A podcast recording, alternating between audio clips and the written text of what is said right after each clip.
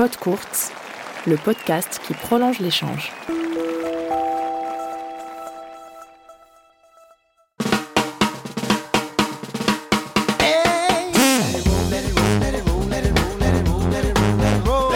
Donc tous les podcasts, tu les as un petit peu euh, développés, ils ont pris plusieurs formes.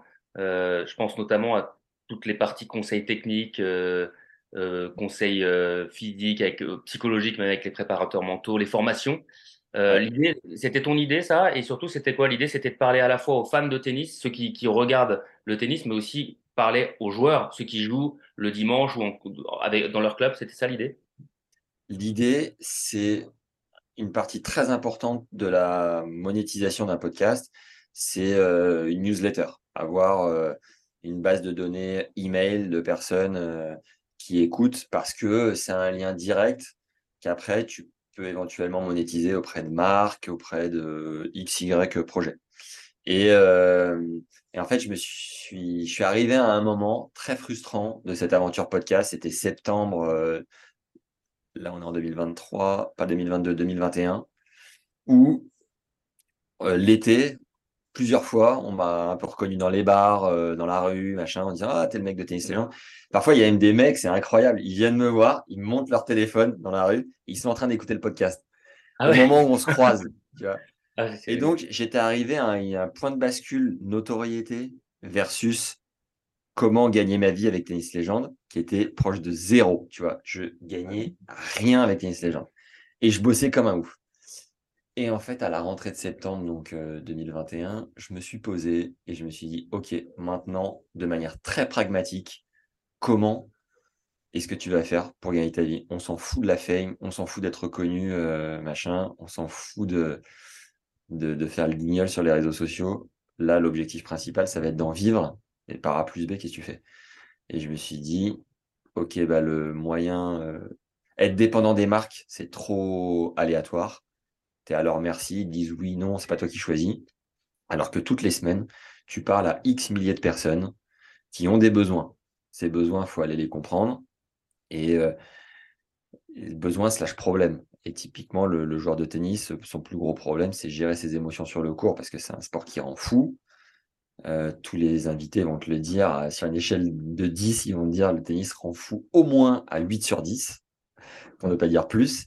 Et euh, donc, je me suis dit, ben, ok, je vais aller chercher, euh, je vais aller plus loin dans la, dans, dans le, dans l'expérience.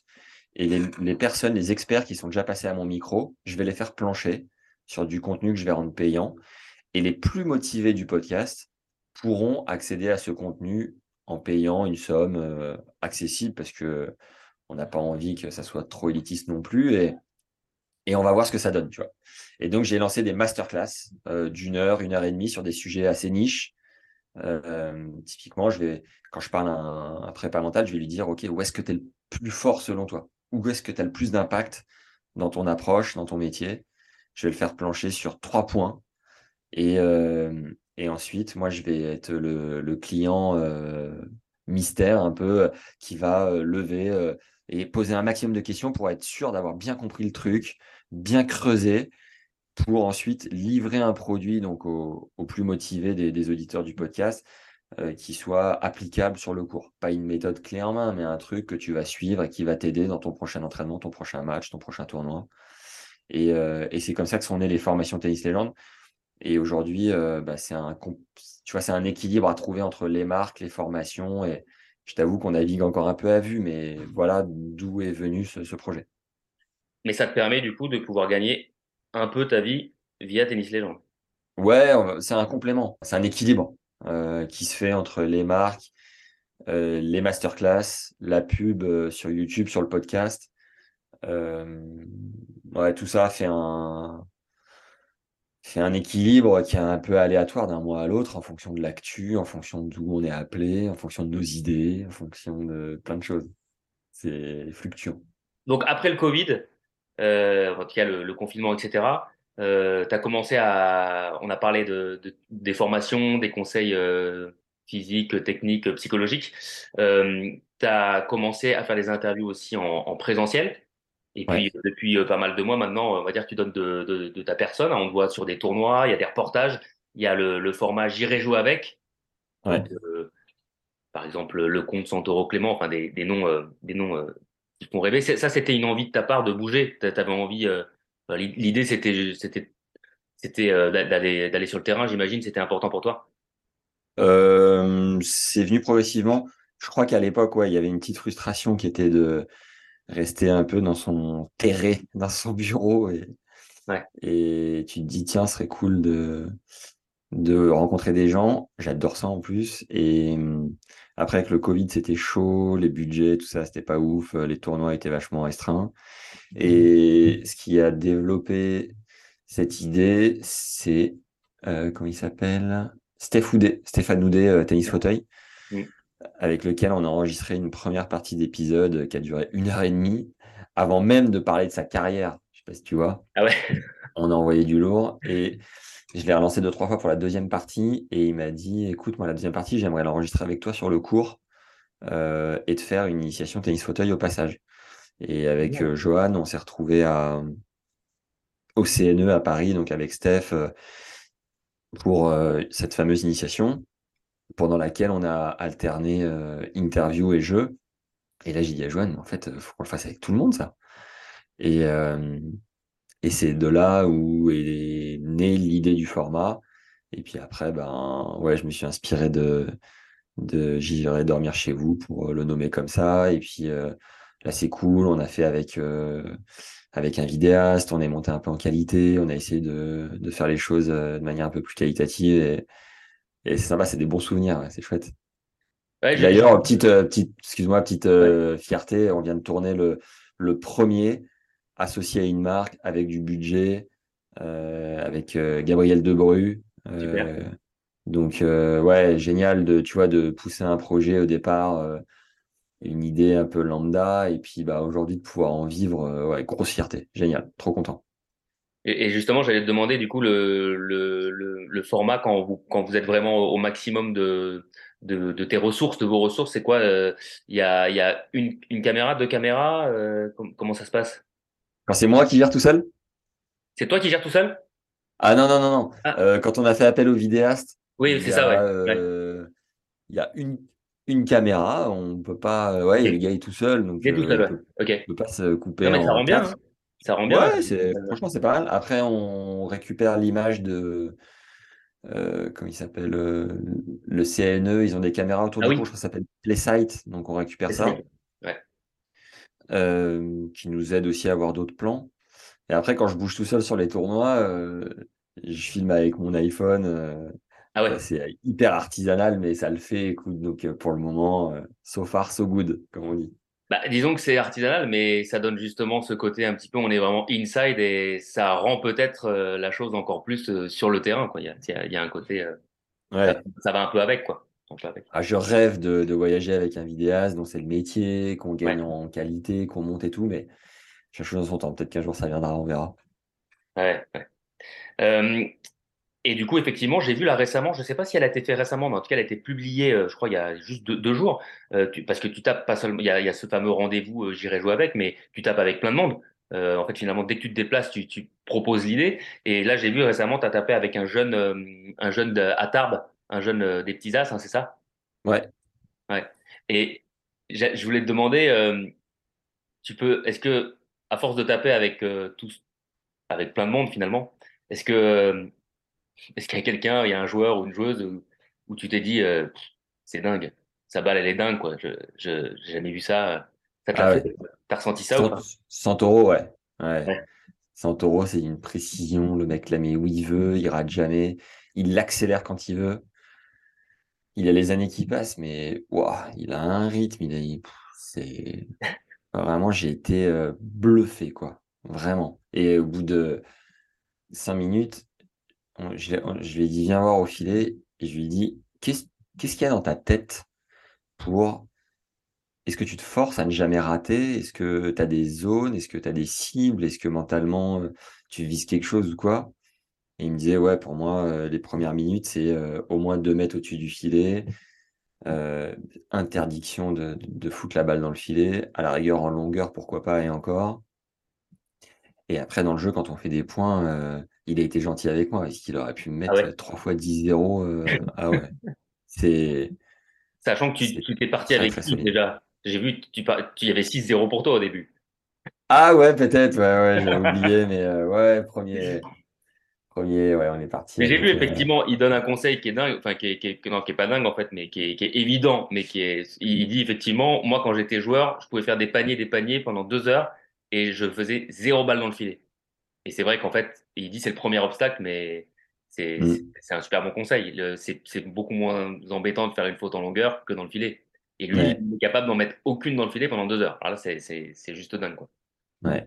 Paul-Henri Mathieu, on a fait un truc aussi euh, où, euh, voilà, il y a deux mecs qui sont venus nous filmer. euh, pff, les images, elles, elles rentrent pas bien, donc on n'a pas pu le diffuser, mais mon, mon coup fort, c'est le revers. Je lui fais un, un revers long de ligne qui, jusqu'à 2-6, ne revient jamais. Ah ouais. Lui, il le voit, il se place très bien et il me colle une espèce de cartouche coup droit long de ligne intouchable où tu vois, à 2-6, ce, ce coup ne revient pas, lui me fait winner là-dessus. Et c'est là où tu dis, ah, ok, je comprends mieux. Le mec fait pas un gramme de physique, mais rien, ne court jamais, fait rien de chez rien. Mais il y a une espèce de, je sais pas, de vista, de placement et d'organisation qui est, à ce moment-là, tu dis, ah oui, c'est incroyable. En plus, Polo, il fait pas un gramme de physique, mais il est encore bien, il est encore Ouais, il Ouais, hein. je pense qu'il, je pense qu'il fait un peu gaffe à ce qu'il bouffe parce que il me disait, je vais jamais courir, je fais vraiment rien. Et, euh, et là, euh, avec Gabriel Debrue qui fait 1,95 et, et qui va aller chercher 1,98, je pense, je lui ai demandé de me kicker vraiment au max. Et il y a une espèce d'effet où elle tourbillonne, elle vient, elle part, elle revient, tu sais pas où te mettre. C'était, sympa, j'espère que ça rendra bien sur les, sur les images. Ah, on va voir ça. Euh, on va parler de tennis, justement, de ton tennis, mais juste avant, euh, tu as une deuxième activité maintenant depuis, euh, depuis quelques mois. Tu travailles avec euh, l'agence Edge, si je dis pas de Yes. bêtises. Euh, Donc, est-ce que tu peux euh, raconter à ceux qui nous regardent et ceux qui nous écoutent euh, qu'est-ce que c'est exactement et qu'est-ce que tu fais pour Edge, Ouais. une agence, une agence de joueurs, enfin principalement de joueuses, de jeunes joueuses. Ouais. Edge, ouais, c'est une structure autour de la performance qui, je le compare comme un petit IMG. Euh, IMG qui est une énorme structure de management et de marketing autour des joueurs, des joueuses, des, talents en règle générale. Ben, Edge euh, fait ça, mais de manière beaucoup plus personnalisée, je pense, et familiale, euh, avec un réservoir de 16 joueuses, il me semble, pour le moment, quelques jeunes et deux, joueurs. Et en fait, ce qui est assez incroyable, c'est que j'ai tourné une interview avec Gilles Servara. Et Gilles Servara m'a mis en contact avec Fabrice Barrault. Tu sais, c'est pas l'inverse. Ouais. ce, qui ce qui paraît lunaire. Alors, Gilles Servara, c'est le coach de Daniel Medvedev depuis des, des lustres. Et, euh, et Fabrice euh, fait de la stat pour le- la team de, de Daniel. Donc, travaille avec Gilles. Et, euh, et donc, Fabrice Baron, on a fait énormément de contenu ensemble. Il a une dizaine de joueurs et joueuses dans le top 100 et il a fusionné avec euh, Edge, donc euh, l'agence, euh, l'été dernier. J'ai rencontré cette équipe avec laquelle je me suis hyper bien entendu et ils avaient envie de, couverture pour faire connaître en fait leur concept, leur structure qui existe depuis 2018. Et voilà, on a, on a deux casquettes, une avec Tennis Legend pour relayer du contenu logoté, brandé Edge, où on pousse un peu pour, pour les faire connaître en expliquant que c'est un pôle de performance, qu'un un site d'entraînement à Neuchâtel avec préparateur physique, avec Fabs Barreau euh, pour la stat, avec un préparateur mental qui est en train de, de, re- de rejoindre la structure, avec un agent, euh, Guillaume Ducruet. Euh, tu as Rick Macy aux États-Unis, euh, coach emblématique des Sir Williams, euh, avec lesquels les joueuses peuvent aller faire un stage de remise à niveau sur euh, un point particulier de leur jeu, le service, le revers, peu importe. Euh, derrière, il y a tout un tas de services offerts euh, 360 sur euh, la fiscalité, les assurances. euh, et euh, c'est assez incroyable. Vraiment, moi, je pensais mettre les pieds euh, dans un milieu business-business qui me plaît moyen. Et en fait, c'est deux potes qui ont créé ça, qui sont très humains, euh, très cool, très gentils, très généreux. Et, euh, je prends beaucoup de plaisir à bosser avec eux. Donc, c'est énormément de taf parce que Tennis Légende plus ça, euh, c'est dense.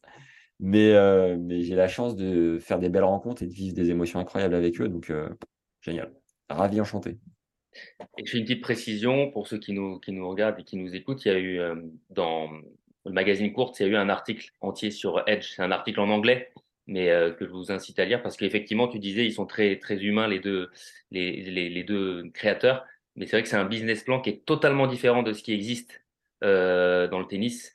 L'idée est vraiment euh, bah, très basée sur le plan humain et l'accompagnement des jeunes joueuses, des, des, jeunes joueurs.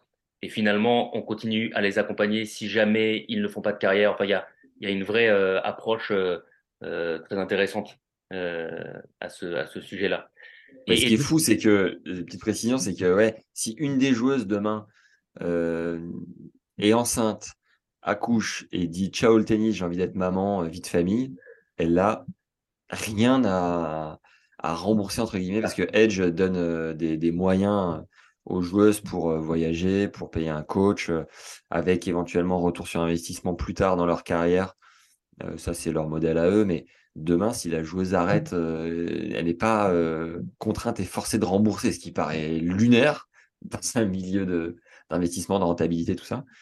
Et, et Dan, un des deux fondateurs, fait un nombre de a un métier à côté et fait un nombre de, de, démarches pour les joueuses. Il, très souvent, il accueille euh, les coachs et les joueurs chez lui. Il va les chercher à la gare, à l'aéroport. Il prête des paires de chaussures s'il faut. Enfin, c'est c'est assez incroyable. C'est un mec d'une générosité vraiment euh, bluffante. alors, pour le compte de Edge, notamment, enfin, Tennis Legend, mais je crois principalement Edge parce que je crois qu'ils ont, ils t'ont aidé justement à pouvoir euh, faire ce, ce voyage sur le plan matériel aussi. Donc, tu es parti à l'Open d'Australie. On a vu, euh, on a pu voir euh, ceux qui suivent en tout cas des vidéos et notamment une grande vidéo. Bah, Est-ce que tu peux nous raconter pour toi, je crois que tu étais déjà allé, mais bon, c'est une expérience de fou. C'est un truc de dingue que tu as vécu. Ouais, c'est incroyable. C'est fou. Fou de chez fou. Surtout quand tu vois que Eurosport commente depuis des années à Paris et que Eurosport Monde, là, cette année, euh, commentait de, Londres. Les, les, les, personnes qui ont les droits de ce sport ne vont plus forcément là-bas. Donc là, tu te dis, je suis tellement privilégié de, de pouvoir y aller. Je, je confirme, euh, parce que j'ai commenté euh, la quinzaine pour Eurosport France, et même le commentateur principal et le consultant ne sont pas sur place. Ouais, non, mais c'est lunaire. Donc, euh, ça coûte très cher d'aller là-bas. Il y a certaines choses, Edge d'ailleurs, qui ne bougeaient pas avec leur coach euh, parce que c'est un calcul sur l'année euh, pour pas balancer l'argent par les fenêtres. Et, et donc, ouais, opportunité incroyable, vraiment un privilège de ouf. Et j'étais allé pour mes, je m'étais offert ça pour mes 25 ans. Et j'avais eu un badge déjà avec Denis Koudla par l'intermédiaire de, de Technifibre, c'était hyper cool. Mais là, d'être dans une équipe avec Fabs Barreau, le statisticien, euh, Guillaume Ducruet, l'agent, de pouvoir mettre en lumière les joueuses, les services de l'agence, aller au rendez-vous avec Guillaume euh, sur les dotations avec les marques, assister aux préparations de match avec Fabrice, au briefing, euh, être dans les, je vais pas dire dans les box, mais c'est pareil, tu vois, de le soutien des joueuses, un peu leur repère visuel pendant les matchs et sentir en fait que tu fais une diff à certains moments parce que tu as créé une relation, que tu fais partie de, du décor, du paysage et que tu, tu, noues un vrai truc. Tu vois, je les ai revus, les joueuses à Grenoble euh, la semaine dernière. Et tu as, as, construit un truc en fait, tu ne vois plus pareil. C'est un milieu particulier parfois où tu as de la tension, tu as beaucoup de pression et tout. Mais mine de rien, euh, humainement, tu noues un lien. Bah, pouvoir allier cette passion de créer du contenu plus l'aventure humaine sur place. Oh, waouh, quel kiff, quel bonheur. Et à la fois sur place, c'est particulier parce que tu es à l'autre bout du monde, tu es la tête dans le guidon, il n'y a pas un moment où vraiment tu, tu kiffes, tu as le temps de kiffer, tu pas le temps de kiffer en fait. Tu es tellement dans le jus. Et tu vois, je me suis rendu compte du privilège que j'avais en montant le vlog parce que j'avais plein de, de, rush dans mon téléphone. Je me suis dit, mais je vais pas les garder, je vais, je sais pas, je les balance, je sais pas ce que ça va donner, je les balance, je les monte. J'ai quand même mis trois jours à monter ce truc-là. Et, euh, et en fait, je suis trop content parce que les gens l'ont bien pris et m'ont dit, j'espère que tu en feras un à chaque grand chelem. Et je crois que c'est compliqué pour les droits sur Roland Garros, donc il euh, faudra, faudra être malin. Mais, euh, mais ouais, expérience de ouf avec beaucoup de, pression et de tension sur place, mais un vrai kiff et une expérience où tu apprends fois mille euh, quand tu rentres et tout. Donc, euh, j'ai la chance. Et tu disais la tête dans le, guidon, je précise aussi pour, ceux qui ceux qui ont vu le blog et ceux qui, te suivent et qui se sont dit ah, c'est quand même cool, c'est l'été là-bas, la, vie est belle. J'ai eu Fabrice Barreau au téléphone, il m'a dit que vous n'aviez fait que travailler en fait, ce qui ne se voit pas forcément sur la vidéo parce qu'on se dit il fait beau, c'est sympa, il m'a dit, euh, je crois que j'ai recopié ses propos, euh, 7 jours sur 7 de boulot, un seul jour de repos, une seule soirée, une seule petite soirée, il m'a dit. Ouais. Ouais, ouais, c'était. Et encore, le jour de repos, on l'a pris parce que c'est Fab euh, qui a un peu plus l'expérience, qui m'a dit dimanche, on coupe, on fait. Euh, on est allé se foutre le, le cul dans un bus de touristes, chose que je ne fais jamais, j'ai horreur de ça. Des touristes? Ouais, les bus de touristes de masse, quoi, tu vois, tu suis comme, comme des pimpins. Et, en fait, euh, ça a fait du bien de poser le cerveau, de regarder par la fenêtre et, d'aller s'oxygéner. Si Fab me l'avait pas dit, et clairement, je l'aurais pas fait. Ah et, euh, et ouais, c'était lunaire. Tu rentres dans un tunnel où tu regardes ta montre la première fois, tu arrives sur site à 9h30, 10h, truc comme ça. Avant, tu as bossé chez toi parce que moi j'ai du montage non-stop et tout. Et, euh, tu regardes ta montre, il est 18h30, 19h. Et tu dis, mais c'est pas possible. J'ai l'impression qu'il est 13h. Ça fait, j'ai l'impression que ça fait 2 heures que je suis là. 18h30, 19h. Euh, ensuite, tu vas, tu vas dîner, il est 22h. Et tu rentres chez toi, il est 23h30. Tu te couches, il est 1h. Et c'est ça pendant 15 euh, jours non-stop. Et, euh, et ouais, je, je suis rentré dans l'avion, j'ai dormi 14 heures. Ah ouais Ouais, dans ah l'avion retour, ah j'ai fait, j'ai fait ni le décollage à Melbourne, ni le décollage à, à Hong Kong. J'étais dans le coma, vraiment. Dans un coma profond. ah ouais, total. Ouais. Ah ouais, c'est dingue. Ah ouais, j'ai accumulé en fait un, un truc euh, profond de, de tension, d'excitation, où tu tiens, tu tiens, tu tiens et tu t'en rends pas compte. Mais quand tu lâches, tu lâches.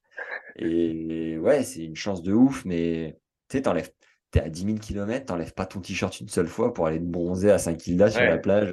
Tu clairement pas là pour ça. Et à la fois, je m'estime aussi heureux parce que, tu vois, j'ai rencontré les équipes d'ASICS, entre autres, qui restent une semaine, montre en main. Ah ouais. Et, eux, euh, et eux, tu as l'impression qu'ils jouent encore moins le jour que toi, presque. Parce qu'ils ont, ils doivent euh, travailler sur une plus petite période, encore. Ouais, donc c'est encore plus condensé. C'est, euh, Et tu te dis à quoi bon, quoi, franchement. Semaine pour l'Australie, c'est pas beaucoup.